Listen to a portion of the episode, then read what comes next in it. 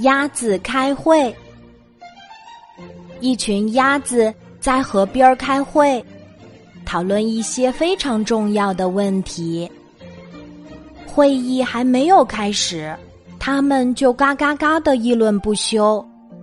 主持会议的鸭子说：“请大家安静，我们开会了。”可是鸭子们并没有静下来。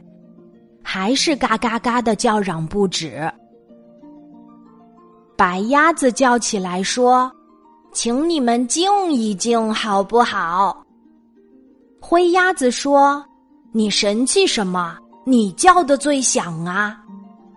黑鸭子说：“你老是批评人家，不自我批评。”花鸭子叫起来：“开会了，开会了！你们专门胡闹！”真不害臊，啊！谁在胡闹？明明是你在胡闹。什么？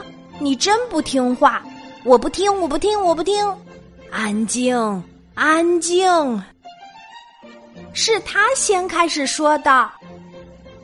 不对，我没有说，是你们说的。我是教训你们。不对，你也说了。哦！好啦好啦，别吵啦！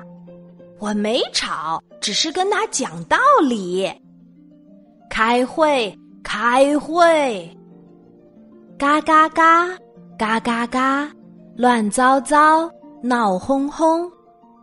你骂他不是，他说你不对；你揭他的短处，他挖你的缺点，叫嚷不休。争吵不止，一直闹到第二天，鸭子们的会还是没有开成。